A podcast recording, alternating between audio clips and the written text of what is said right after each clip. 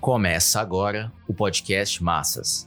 Manifesto do Partido Operário Revolucionário, 1 de janeiro de 2021. Bolsonaro decreta o salário mínimo de fome. Lutemos pelo salário mínimo vital.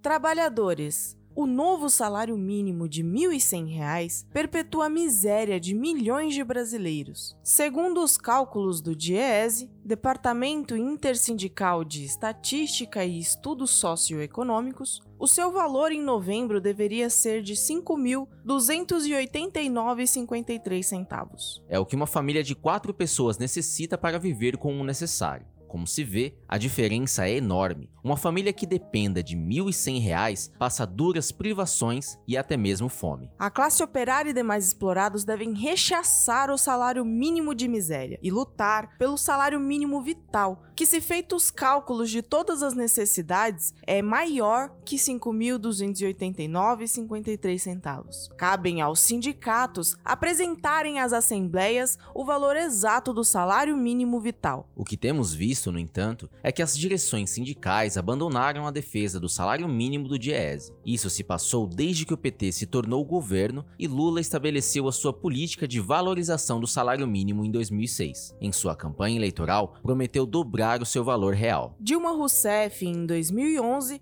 formalizou em lei a diretriz de valorização do salário mínimo, cuja reposição do período de um ano seria feita aplicando o INPC, Índice Nacional de Preços ao Consumidor, e a média do crescimento do PIB nos dois anos precedentes. No período dos governos Lula e Dilma, o aumento real foi de 77,18% segundo o Diese. Em 2006, no ponto mais alto do aumento real, que foi de 13,4%, o salário mínimo chegou a 350 reais, enquanto que, segundo o cálculo do Diese, deveria ser de R$ 1.564,52 Em janeiro de 2016, o salário mínimo chegou em 880 reais, e o salário do Diese, R$ 3.856,23 centavos. A disparidade entre a pequena valorização e a necessidade real é visível. Sob o governo nacionalista de Getúlio Vargas, se estabeleceu na Constituição de 34 o princípio de que o salário mínimo teria de preencher as necessidades normais do trabalhador, de acordo com as regiões, e somente em 84 seu valor foi unificado. Seis anos depois, no 1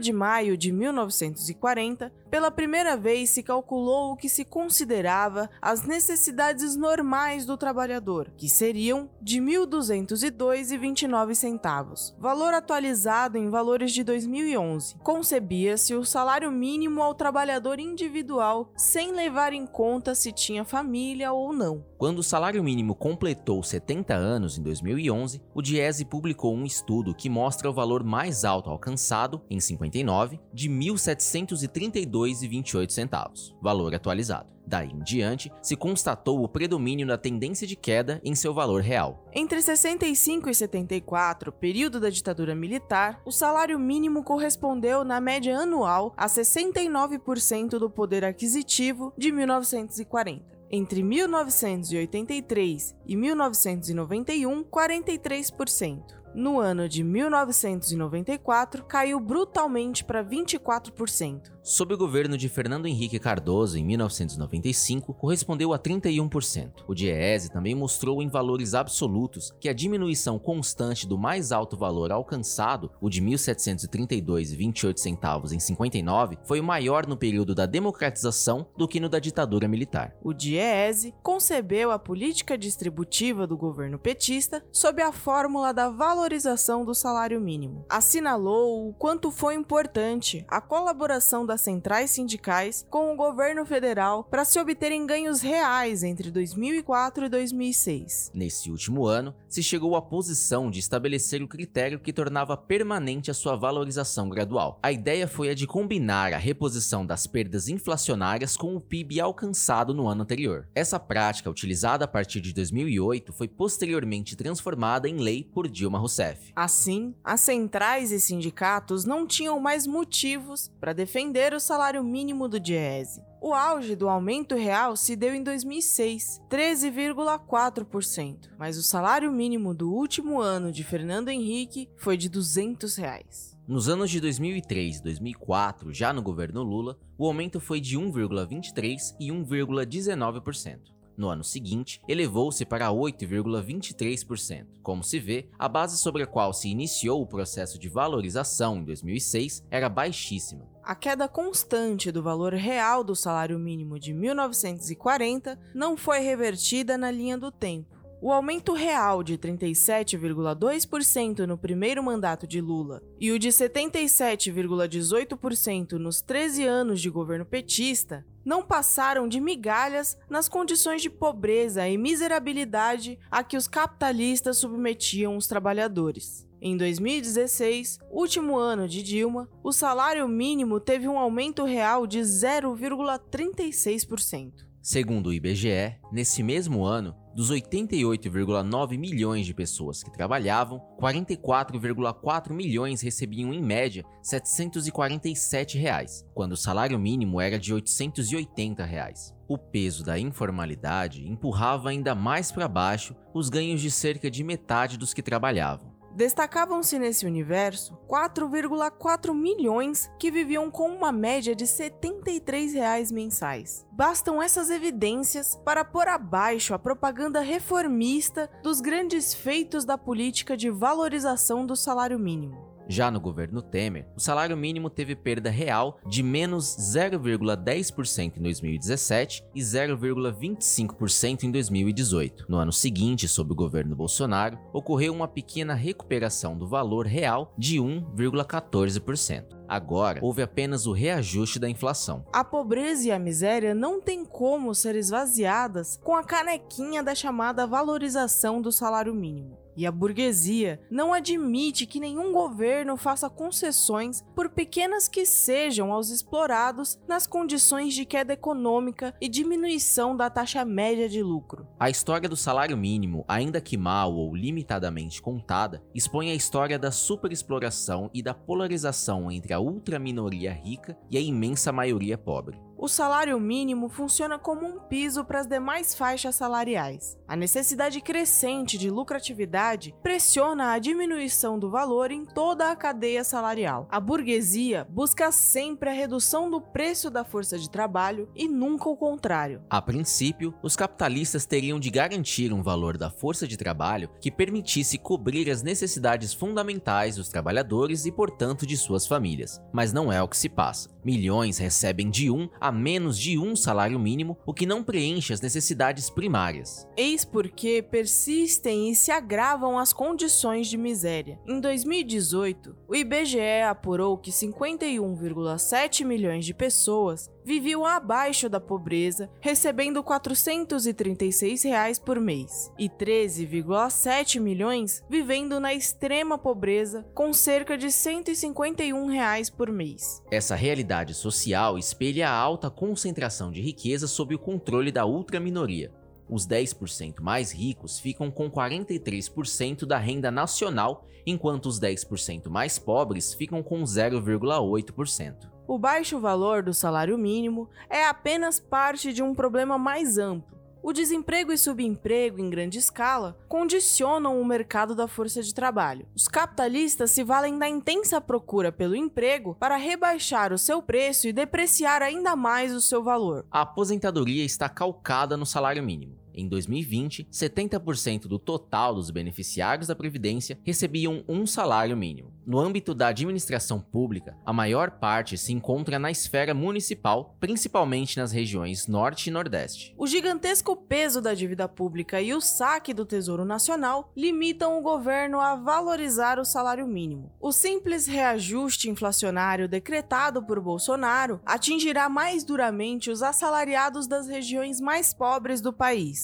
Se a política de valorização do salário mínimo não altera substancialmente a situação de miserabilidade, A reposição inflacionária sem aumento real agrava a miserabilidade. O abandono das centrais e sindicatos da defesa do salário mínimo do Diese para abraçar a linha reformista da valorização do salário mínimo é um crime contra a classe operária e, em particular, contra milhões que sobrevivem com um a menos de um salário mínimo. A vanguarda com consciência de classe luta para organizar a maioria explorada sob a bandeira do salário mínimo vital. E vital significa que nenhum trabalhador e nenhuma família receba menos do que o necessário para manter suas vidas saudáveis. O cálculo deve ser feito por organizações da classe operária completamente independente dos interesses da burguesia. O salário mínimo vital deve ser corrigido automaticamente de acordo com a elevação do custo de vida. Aplicando-se a escala móvel de reajuste, se manterá o valor real do salário mínimo. A petulância de Bolsonaro em decretar o salário mínimo de R$ 1.100 corresponde à ofensiva geral da burguesia que, desde o golpe de Estado de 2016, impulsiona as contrarreformas trabalhista, previdenciária, terceirização e administrativa. O curso geral de destruição de direitos conquistados caminha no sentido de desvalorizar a força de trabalho e aumentar a taxa de sua exploração. Durante a pandemia, o governo se viu diante de um campo aberto para auxiliar os capitalistas na implantação da reforma trabalhista. A MP 936 deu carta branca para a redução da jornada com redução de salários,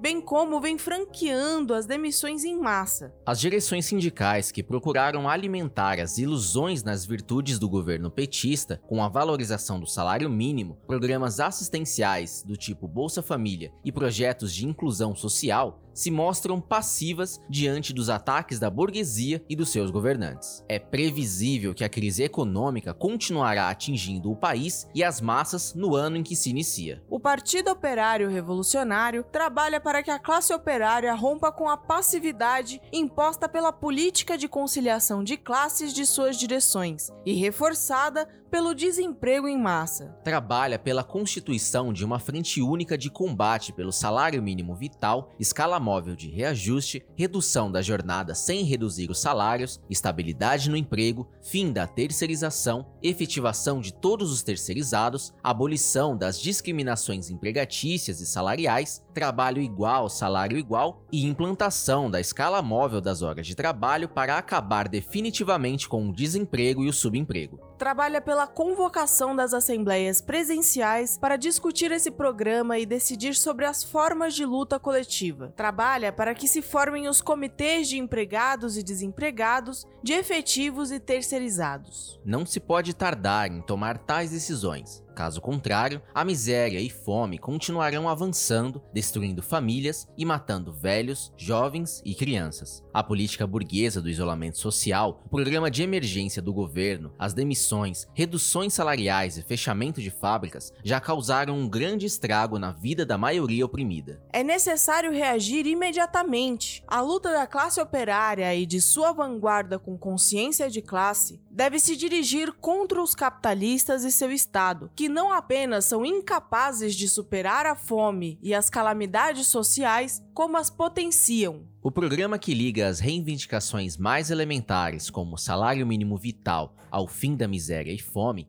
tem por objetivo histórico expropriar a propriedade privada dos meios de produção e transformá-la em propriedade social, socialista. A unidade da maioria oprimida em torno ao proletariado possibilitará ao Partido Revolucionário dirigir a luta pela derrocada do poder da burguesia, constituição de um governo operário camponês e implantação da ditadura do proletariado, de transição do capitalismo ao socialismo. Abaixo o salário mínimo de fome de Bolsonaro, para um salário mínimo vital. Constituir uma frente única de luta baseada nas assembleias e nos comitês de base.